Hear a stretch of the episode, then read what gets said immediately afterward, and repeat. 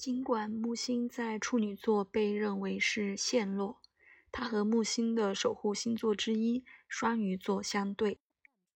我个人发现，更常见的是看到木星提升和扩大处女座的批评、分析、语言和心智才能，比起见证处女座支配木星。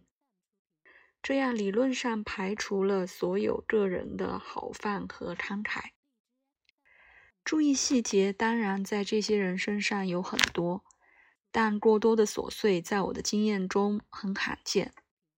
他们所做的，不管怎样，需要定期的理清他们未来更大的视野，以便他们知道自己的目标是什么，不迷失在细节和目光短浅的问题。通常有技术协调，如果没有知识。记忆无论在他们从事什么领域中，通常都很明显。有时候非常注重细节。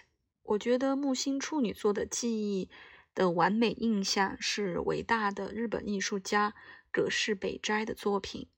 他有大量的星体在处女座。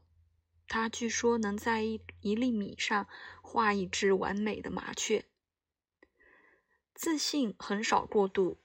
除非可能木星和太阳合相在太阳处女座，这些人随着时间的推移，通过他们的工作和实际的成就获得自尊心、自我完善。对那些木星处女座的人是终身的使命。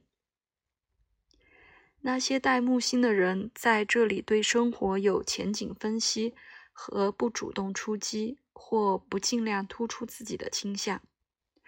不像木星在很多其他星座，他们很少答应别人超出他们所能提供的。